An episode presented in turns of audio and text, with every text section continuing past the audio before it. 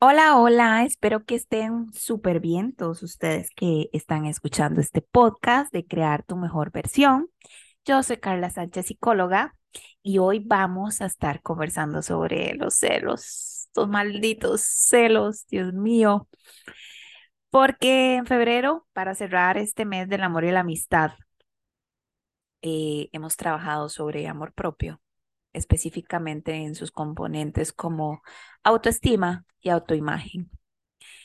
Y quería cerrar con un tema que provoca precisamente no tener amor propio y no tener una autoestima y una autoimagen deseable y fortalecidas.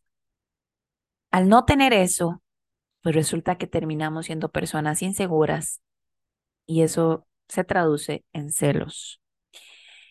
Y pues ahí sí que se nos convierte la vida en un completo desastre, porque si los celos entran por la puerta, el amor sale corriendo por la ventana junto con la admiración por su pareja. Y si al nombrarte estas características te sentís identificada, pues quédate hasta el final del episodio para tener la oportunidad de empezar a generar cambios a partir de tus nuevas decisiones. Cuando la calidad de nuestra autoestima es deficiente, terminamos por tener conductas destructivas como esto, como los celos. Nos volvemos personas inseguras, empezamos a sufrir por eso. Entonces vemos que se da una mezcla entre la necesidad de poseer a la otra persona, junto con esa sensación de terror constante que da el hecho de solo imaginar perderlo o perderla. Los cielos tienen una base y esta es el miedo. El miedo a que nos sean infieles, a que nos mientan y a que nos abandonen.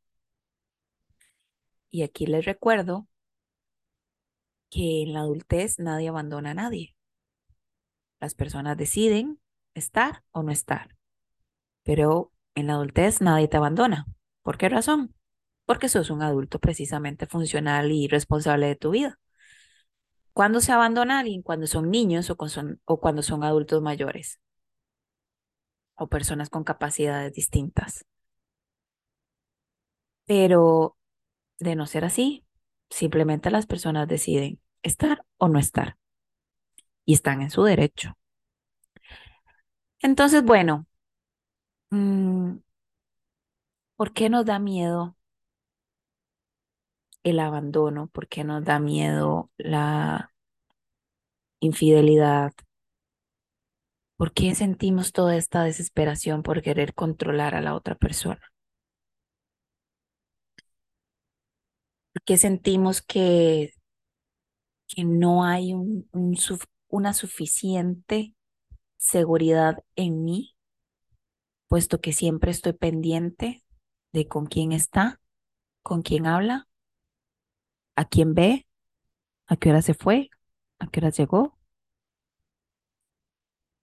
¿Por qué? Y es que los celos son terribles, porque nos generan mucha presión de querer sentir constantemente esa seguridad de que el otro no se va a ir. Y entonces empiezan a darse una serie de acciones desesperadas por tener su atención y que así no vuelva a ver a ningún otro lado que no sea hacia uno. Los celos hacen que uno sienta la enorme necesidad de ser lo más importante en la vida del otro, que tiene que ser su prioridad en todo momento por encima de todo lo demás. Eso conlleva una demanda constante de atención y afecto que al no ser saciada en la cantidad exigida, ya se interpreta como una disminución de amor, como que ya no me ama como antes, como que ya no soy importante, como que ya no me quiere, como que ya definitivamente pasé a segundo plano. Entonces es importante recordarte que en las relaciones de pareja estamos allí porque el otro nos quiere por quienes somos, con nuestra luz y sombra. Y no estamos en la obligación de hacer actos desmedidos por ganarnos su compañía y su presencia. Porque más bien produce todo el efecto contrario. entre más estés pendiente de la otra persona en el sentido de a qué hora se fue, a qué hora llegó, con quién va, a quién habló, a quién vio, a quién no, por qué, más bien vas a provocar todo lo contrario. Se va a alejar de vos, va a salir corriendo. Entonces quisiera que entendieras algo de una vez por todas. Nadie está obligado a permanecer a tu lado, aun y cuando sea la mejor versión tuya. Sencillamente porque la gente puede cambiar sus prioridades, sus deseos o la vida misma, y lo único que podemos hacer es aceptarlo y respetarlo.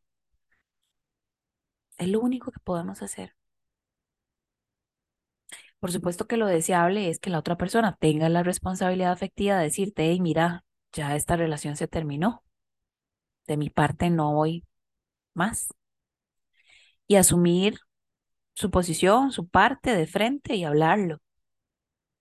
O antes de llegar a esta situación donde ya se da un rompimiento definitivo, trabajar de forma constante la comunicación para poder ir resolviendo las diferencias en, que van dándose en el tiempo, donde no demos espacio al distanciamiento entre la pareja y que haga que termine por fracturarse la relación. Dicho lo anterior, los celos son la cosa más inútil de la vida. No tiene ni un solo fruto medianamente deseable y solo logra dañar a las personas y a las relaciones. Seamos realistas, ni con todos los celos del mundo, ni intentando controlar todo de tu pareja, que además es imposible, vas a evitar que te sean infiel si así tu pareja lo decidió hacer. Entonces, la próxima vez que alguien te produzca celos, ten en cuenta que no fue el acto en sí. O sea, no fue que tu pareja volvió a ver a otra o que tu pareja volvió a ver a otro, sino que donde viste que vio a otra persona, a vos eso te generó una inseguridad. Porque puede ser que automáticamente lo viste o la viste y pensaste, esto es una posible amenaza para mí, porque tiene, según vos, algo que vos no tenés.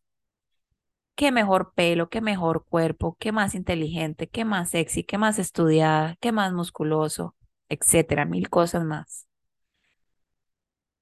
Entonces, si fue a vos a la que te produjo inseguridad, que ella fuera o que él fuera, todo eso que vos pensás que vos no tenés, es a vos a la que te corresponde ser responsable de decir, ok, eso de esa persona me generó a mí inseguridad, porque lo vi como una posible amenaza. ¿Puedo yo manejarlo o se trata de algo a lo que yo debo aceptar de mí, porque es parte de mí? Es decir, esa inseguridad que me provocó esa persona porque yo vi que tenía el pelo más lindo y que seguro por el pelo le gustaba a mi pareja. Entonces, yo puedo cuidar mi pelo y mejorarlo.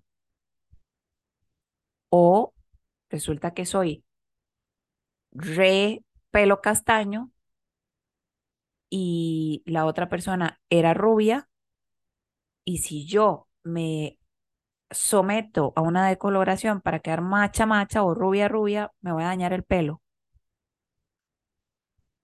Entonces, si eso me va a exponer a mí a hacer algo que no soy, por ejemplo, rubia, entonces, ¿será que debo aceptarme con mi pelo castaño?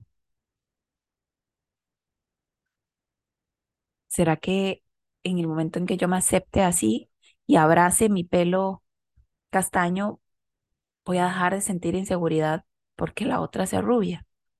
Porque si mi pareja está conmigo que tengo pelo castaño, es porque él le gusta mi pelo castaño. Sí, que el pelo rubio podía, podía verse súper lindo, sí. En el momento que fortaleces tu autoestima y tu autoimagen, vas a tener la capacidad de admirar la belleza en las otras personas y decir, sí, ese pelo rubio de esa mujer está divino. Pero vos también sabes que tenés un cabello espectacularmente lindo de tu color castaño. O viceversa, pero me entienden el punto. Si es algo que yo puedo mejorar, Entonces, pues nada me detiene a mejorármelo porque al final voy a fortalecer mi autoestima.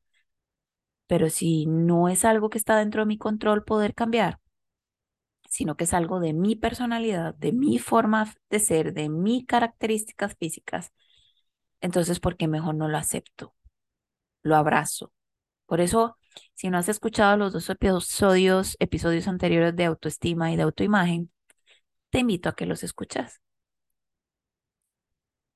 Son los últimos dos que están anterior a este.